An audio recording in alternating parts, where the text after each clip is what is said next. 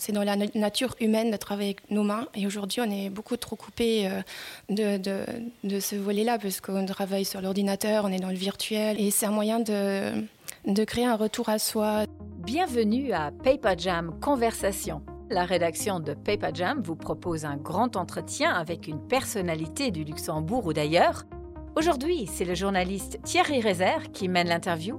Bonne écoute de la céramique à la soie, du design à la poterie, les matières, les formes, les couleurs se côtoient dans l'univers de cette jeune artiste à l'expérience et aux influences sans frontières. Après avoir apporté sa touche dans le monde du luxe à l'étranger, elle a voulu imprimer sa patte sur ses propres œuvres en revenant aux racines, au Luxembourg. Voici une conversation avec Léa Schröder. Bonjour Léa Schröder. Bonjour. Comment peut-on euh, décrire votre univers? On est ici euh, dans votre atelier euh, à Differdange.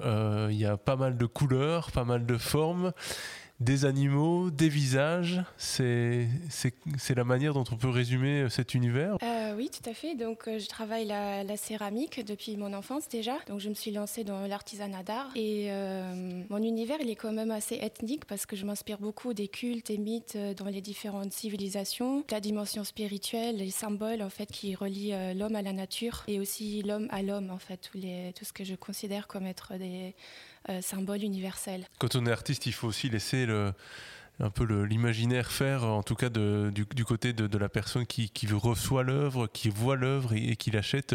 Il faut que chacun aussi ait sa propre interprétation.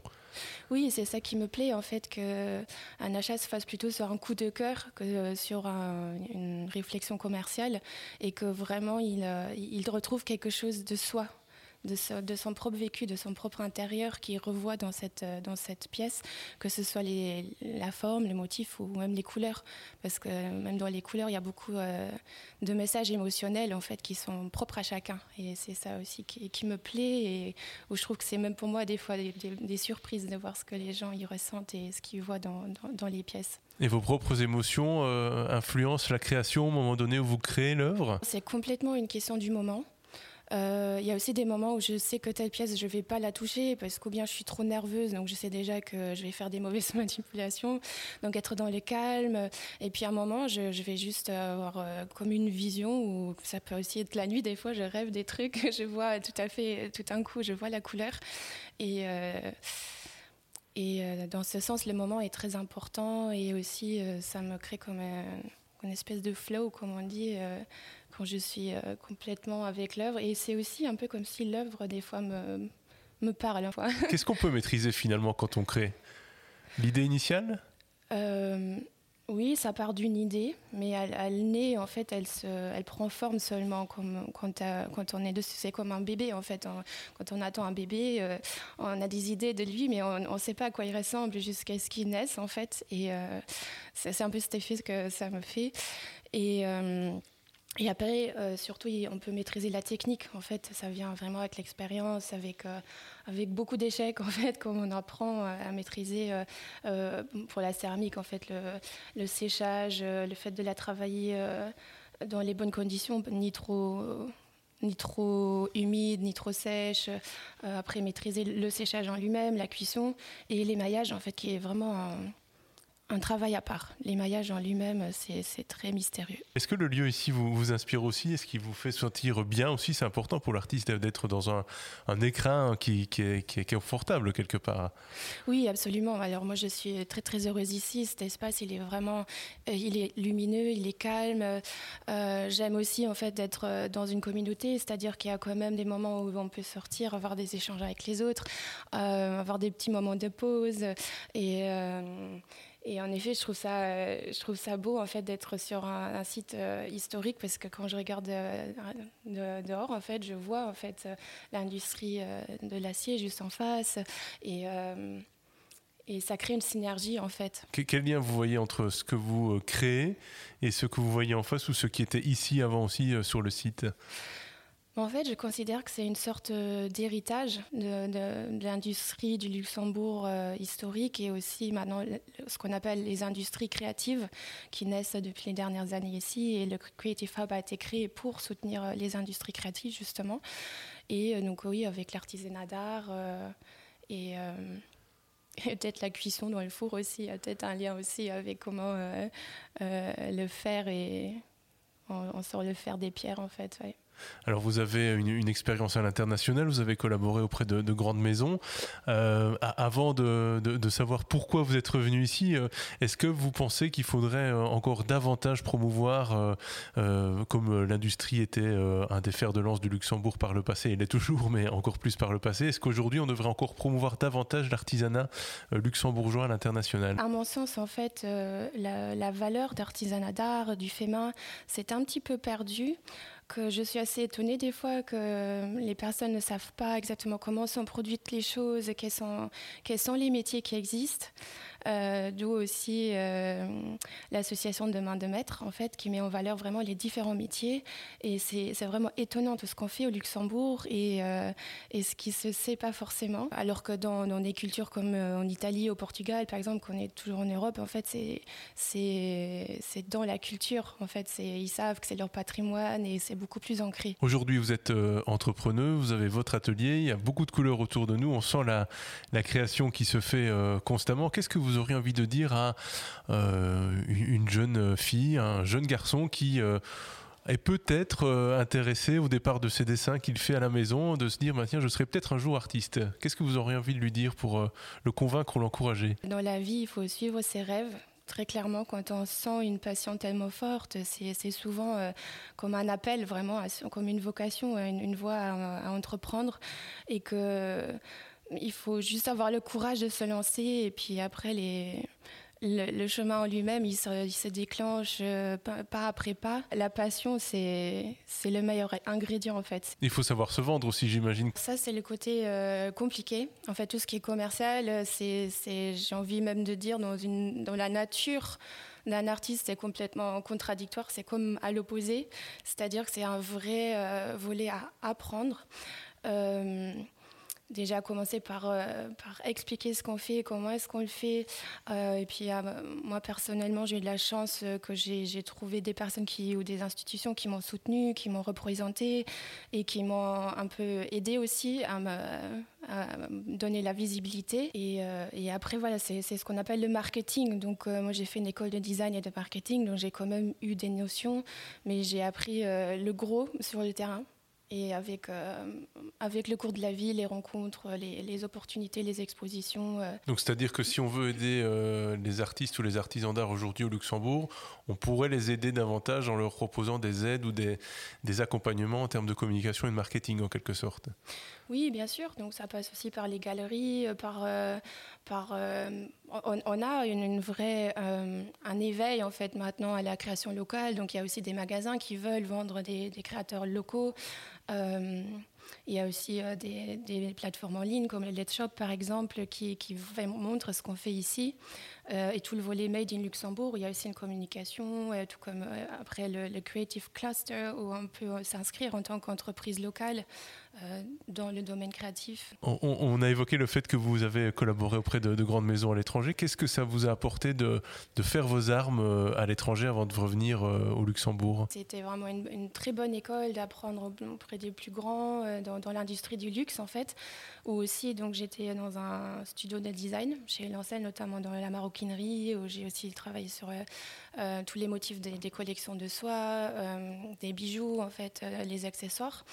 Et euh, en fait, dans le luxe, en fait, on travaille avec des ateliers artisanaux, donc euh, beaucoup en Italie. Donc, je, je voyageais euh, quasiment tous les mois dans les ateliers, visiter en fait comment euh, un prototype il naît à partir d'un dessin, comment il prend forme dans la matière. Euh, ça m'a aussi permis de découvrir ou de surpasser mes propres limites en fait, parce que quand on est dans un grand studio de design comme ça, il y a beaucoup de, pression euh, du, côté du marketing, le timing. En fait, on produit énormément, on fait des heures interminables, en fait, des grosses grosses journées, et ça m'a permis de découvrir mon potentiel, si je puis dire. Et qu'est-ce qui vous a après euh, euh, tenté Qu'est-ce qui vous a amené à, revenir au pays, si je puis dire, plutôt que de, poursuivre une carrière à l'international? D'abord, il y a eu l'envie vraiment de, créer d'autres choses qui ne sont pas ancrées dans un ADN de, marque, comme on dit, en fait, de me détacher d'une marque déjà établie, d'explorer aussi, en fait, ce que, ce que je ressentais en moi. Enfin, ça, c'était vraiment le, point déclenchant.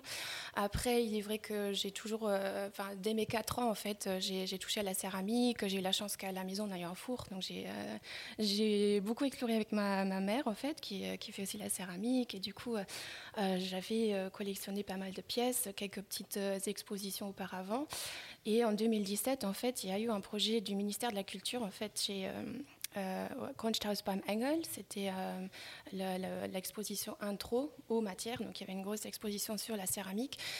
À ce moment-là, j'étais encore à Paris, mais je me suis dit pourquoi pas, pourquoi pas montrer ce que je fais en fait. Et c'est de là quand j'ai vu sur euh, moi-même déjà euh, sur de vue d'œil en fait mes pièces ensemble dans, une galerie en fait que je, me suis dit tiens ça me plaît euh, et aussi le retour beaucoup du, public du coup qui m'a encouragé, euh, euh, qui m'a demandé de faire plus.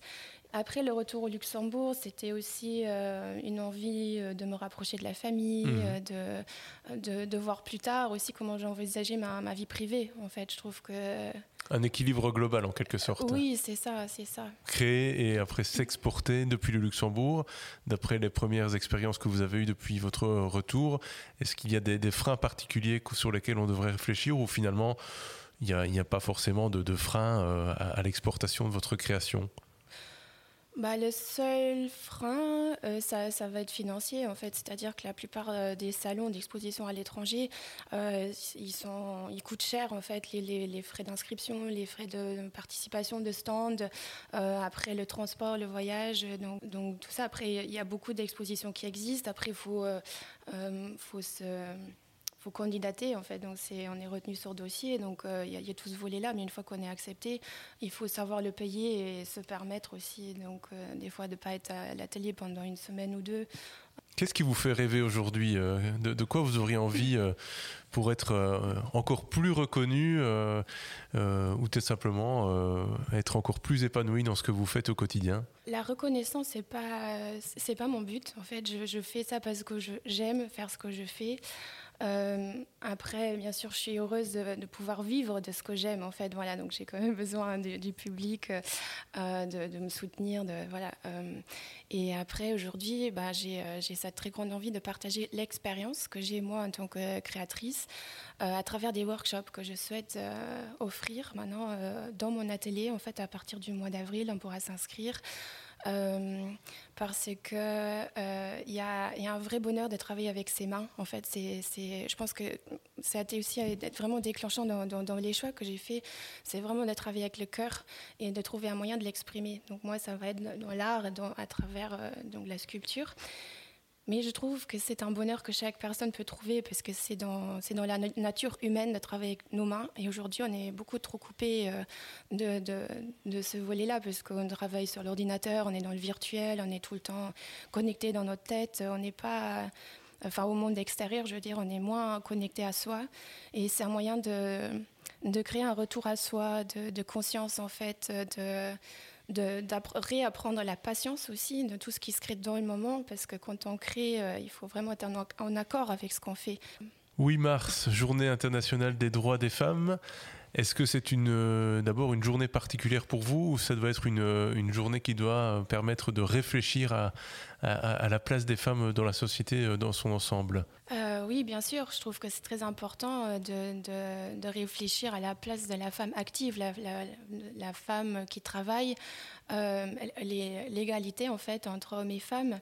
Et justement, le 8 mars, il y a une une exposition à Dubaï en fait de femmes pionnières en fait euh, sur les femmes du Luxembourg euh, que je trouve très bien de, mettre un peu en lumière aussi euh, les femmes en fait qu'est-ce qu'elles ont apporté à la, société et aussi donc montrer les égalités mais aussi les différences les, les, les, atouts en fait que qu'a chacun en fait dans la société. Vous pensez à quoi les atouts des hommes et les atouts des femmes? Vu qu'on est quand même dans une société patriarcale, en fait, un homme, il se pose moins de questions. En fait, c'est plus naturel pour lui d'être dans l'action. En fait, c'est beaucoup plus euh, accepté. Donc, c'est euh, acquis, en fait. Alors qu'une femme, euh, on, on, a l'impression, de, de, par cette, cet héritage culturel, de devoir plus se prouver, en fait, d'avoir plus de, de, barrières, en fait, aussi intérieures.